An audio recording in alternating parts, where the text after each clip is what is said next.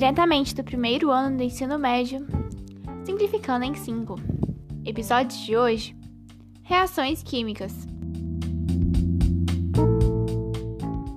Provavelmente você já ouviu falar em reações químicas, mas você realmente sabe do que se trata? No episódio de hoje, você vai descobrir as suas evidências, os tipos e tudo o que precisa saber para arrasar na prova. Reações químicas são interações entre uma ou mais substâncias, chamadas de reagentes, que se transformam em uma ou mais substâncias chamadas de produtos. Dessa forma, a formação da equação química. Dessa forma, setas separam os reagentes do produto, sendo que uma delas representa uma reação irreversível e duas delas, ou uma com ida e volta, uma reação reversível. Liberação de gás, mudança de cor, formação de precipitado e liberação ou absorção de energia são evidências de reações químicas. Está meio confuso, não é? Vamos simplificar. Reações químicas nada mais são do que transformações químicas da matéria, ou seja, aquelas que mudam a natureza da substância. Podem ser classificadas em vários tipos.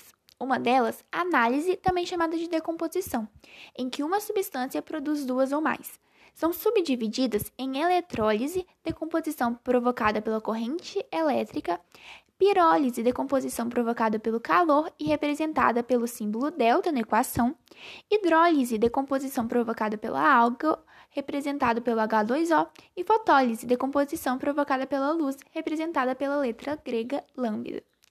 Dessa forma, a síntese ou soma são em que duas ou mais substâncias produzem apenas um produto é uma outra divisão das reações químicas, bem como a simples troca ou deslocamento, em que uma substância simples desloca parte da sua substância composta, e a dupla troca, em que as duas substâncias compostas trocam duas partes e produzem duas novas substâncias compostas. Saiba também que as reações endotérmicas são aquelas que absorvem calor e as isotérmicas liberam calor. Já aquelas que formam precipitado são representadas por uma seta para baixo e as que formam uma substância volátil, uma seta para cima. As que formam gases são representadas por uma seta na diagonal. Além disso, é importante saber que o balanceamento é decorrente do conceito de que em um sistema fechado, o número de átomos no produto é igual ao do reagente. Lembre-se da lei de Lavoisier. Nada se perde, nada se cria, tudo se transforma.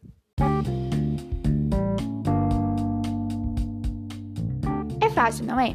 Basta agora resolver os exercícios de fixação na descrição desse episódio e acessar o nosso Instagram, arroba simplificando em 5, para ter acesso a um quiz exclusivo.